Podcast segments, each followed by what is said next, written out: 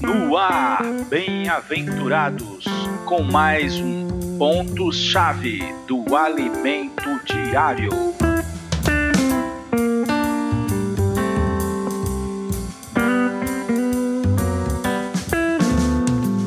Olá, queridos bem-aventurados. Bom dia, boa tarde ou boa noite. Vamos iniciar a nossa semana 5. O título da semana é O Cristo Crucificado. Com, vamos lembrar aqui do tema do, do nosso bimestre, a vida do corpo. Tivemos a mensagem passada riquíssima falando sobre o corpo de Cristo.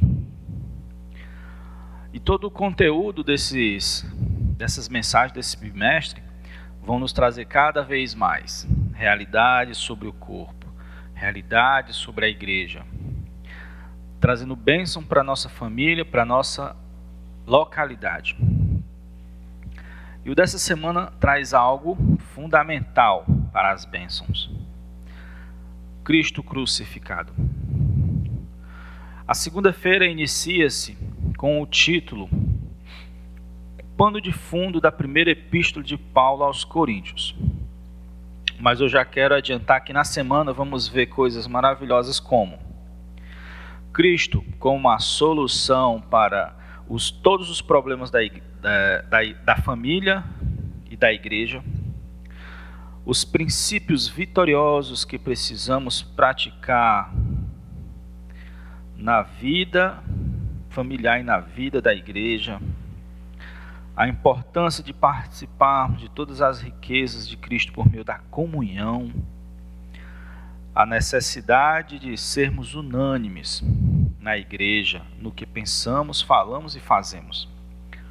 Também vamos ver sobre o alerta para os perigos provocados pelas preferências e divisões no corpo de Cristo.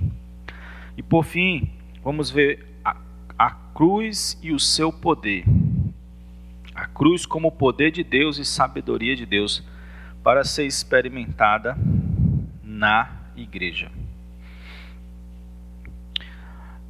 Contextualizando é, Corinto, a cidade, é, a, a epístola, nós precisamos entender a situação uh, de Corinto, da cidade de Corinto.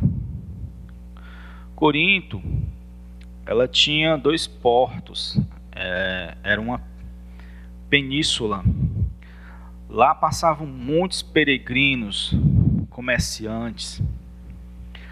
Então lá era rota comercial e muitas coisas humanas e degradadas se acumularam ali naquela cidade acumularam na, no meio social libertinagem, sensualidade, vida sem regra, idolatria, muitas coisas.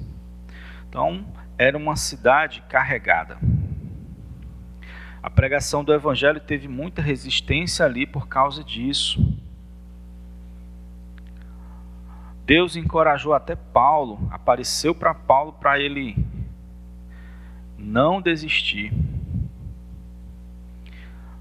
Vamos ver aqui é, Atos, capítulo 18, versículo 9 e 10.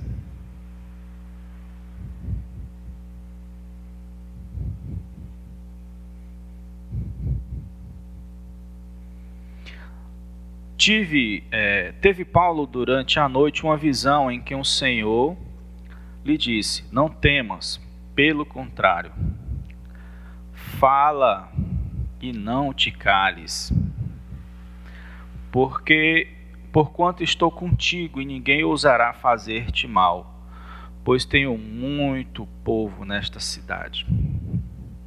Que, que palavra encorajadora, né? E essa palavra Deus fala para nós hoje. Não cale, não se cale, fale a palavra porque Deus está com você, Deus vai livrar você. Porque aí aonde você mora, Deus tem muito povo. Deus quer ganhar a sua cidade, Deus quer ganhar o seu bairro, Deus quer ganhar a sua família. Mas diante de tudo isso, Paulo tinha tinha Cristo.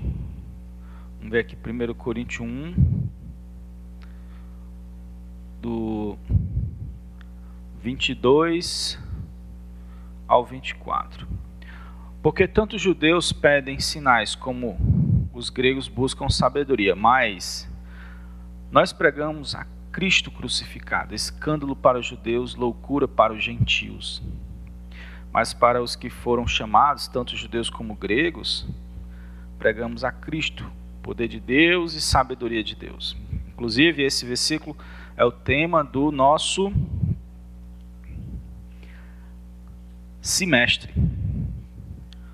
É o tema do nosso semestre. Porque tudo que nós precisamos, Cristo é. Tudo o que a nossa família precisa, Cristo é. Tudo que a nossa igreja precisa, Cristo é. Então foi esse Cristo que Paulo apresentou Cristo, que é poder de Deus e sabedoria, de Deus, para os coríntios. E embora ela fosse carregada de coisas humanas, degradadas, de cultura é, humana contrária a Deus, Cristo foi poderoso e teve êxito. É, Paulo ficou ali um ano e seis meses. Será que temos essa perseverança? Será que estamos cuidando de alguém e já achamos que não teremos êxito? Saiba que o Senhor é com você, que o Senhor vai abençoar você. Você vai ter êxito, você vai ganhar sua família, você vai ganhar o vizinho, você vai ganhar aquele amigo tudo tem o tempo de Deus. O que a gente vê no exemplo de Coríntios é que eles trouxeram bagagem para dentro da igreja.